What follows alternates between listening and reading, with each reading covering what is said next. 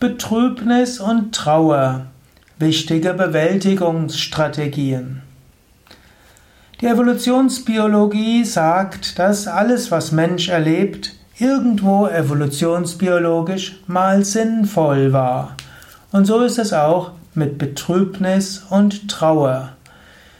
Wenn du etwas Schlimmes erlebt hast oder einen Verlust erlebt hast, dann brauchst du eine Weile, um das irgendwo zu verdauen.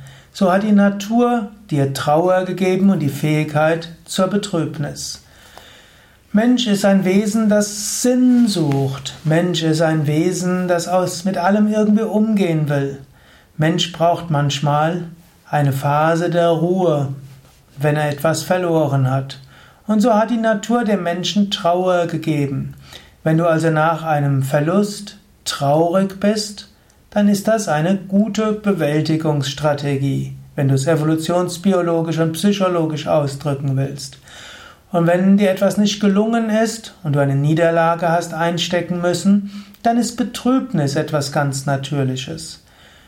Wenn du Trauer und Betrübnis einfach übergehst und so tust, als ob nichts gewesen ist, dann wirst du vielleicht nicht deine volle Kraft haben können.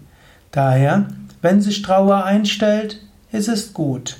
Wir haben auf unseren Internetseiten wiki.yoga-vidya.de auch einiges geschrieben zum Thema Trauer und Trauerprozess. Es hilft manchmal, wenn man die typischen Stadien eines Trauerprozesses äh, kennt. Dann wird man feststellen, ah, da bin ich jetzt gerade drin. Und wenn du weißt, es ist normal und du wirst auch dort rauskommen, dann kannst du schon Zuversicht haben, auch während du traurig bist. Und wenn du weißt, dass auch Betrübnis eine Funktion hat, dann kannst du auch die Betrübnis besser annehmen. In diesem Sinne, akzeptiere Betrübnis und Trauer als Bewältigungsstrategien. Und sei dir auch bewusst, Betrübnis und Trauer geht auch wieder vorbei. Sie gehören zum Leben und vom Standpunkt der Spiritualität sind sie nicht einfach nur Bewältigungsstrategien, sondern sie sind auch wichtig, um dir bewusst zu machen, ja, im relativen Leben gibt es kein dauerhaftes Glück. Im relativen Leben gibt es immer wieder Gründe für Betrübnis und Trauer.